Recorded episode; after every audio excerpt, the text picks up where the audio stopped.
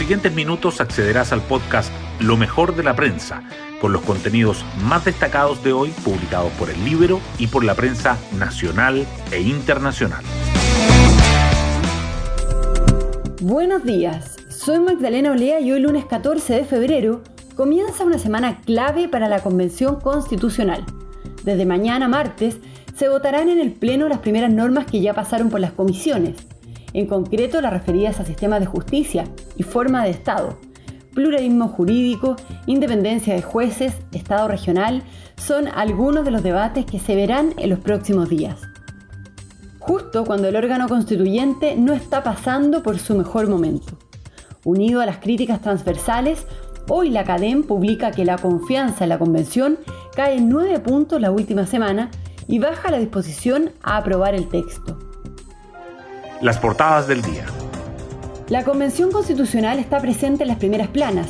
El Mercurio destaca que Estado regional, asambleas legislativas y pluralismo jurídico marcarán las votaciones en el Pleno de la Convención esta semana.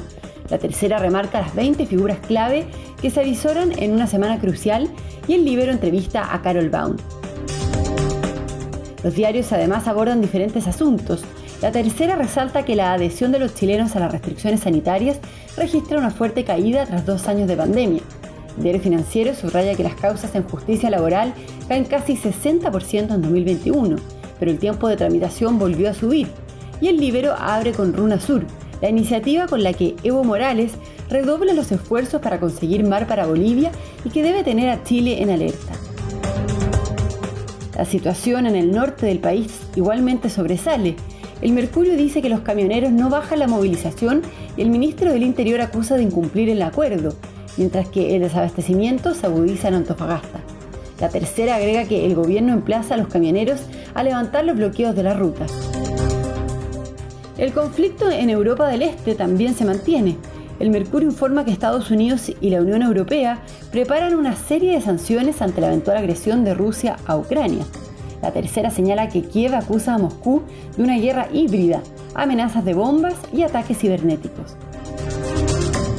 Otros temas destacados por el Mercurio son que los colegios públicos y subvencionados se alistan para el regreso presencial a las clases con mejoras en el mobiliario y la señalética, y las familias del quintil de ingresos más vulnerables demorarían 33 años en comprar una vivienda en la región metropolitana.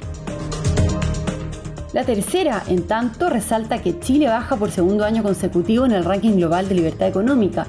El drama de las tomas ilegales de terrenos y el complejo escenario para erradicarlas, y que Colo Colo se enreda ante la Serena y rescata un empate. Hoy destacamos de la prensa. Los camioneros no bajan la movilización contra la inseguridad y el gobierno acusa de incumplimiento del acuerdo.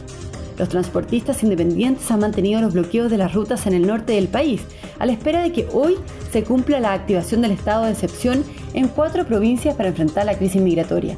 El ministro del Interior, Rodrigo Delgado, no descartó que los camioneros sean sacados de las vías con el uso de la fuerza pública. En Antofagasta empezó a revertirse el desabastecimiento de combustible y los gremios alertan de la progresiva falta de otros suministros. Estado regional, Asamblea Legislativa y Pluralismo Jurídico marcarán la votación en el pleno de esta semana. Mañana comenzará la deliberación en general de los informes de la Comisión de Sistema de Justicia y el miércoles los de la Comisión de Forma de Estado, según el cronograma. Las propuestas necesitarán 103 votos a favor para ser aprobadas y votadas en particular. Será crucial el rol de los articuladores y de quienes tengan habilidades sociales y conocimientos para convencer a otros constituyentes. Para eso hay 20 figuras clave. La coalición del presidente Boric tiene la responsabilidad del éxito o del fracaso de este proceso, dice el ex senador del PPD Felipe Arboe en la tercera, quien aspira a que el colectivo socialista y el Frente Amplio convoquen a un gran acuerdo en torno a un texto que permita generar transformaciones y que evite un fracaso del proceso. Sin embargo, opina que en el futuro oficialismo hay algunos que no entienden que son parte de una coalición y que lo que haga o deje de hacer la convención influirá directamente en el destino del gobierno. Me preocupa que en vez de pensar lo mejor para Chile, queden de manifiesto animadversiones personales hacia la Corte Suprema, dice en entrevista con el Libero Carol Baum, convencional de la UDI e integrante de la Comisión de Sistemas de Justicia, cuyas normas serán votadas a partir de mañana en el Pleno. Habla del rol del futuro gobierno. Una constitución maximalista puede ser muy malo para Boric.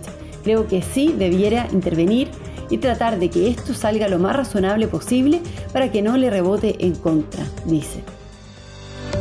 Y nos vamos con el postre del día.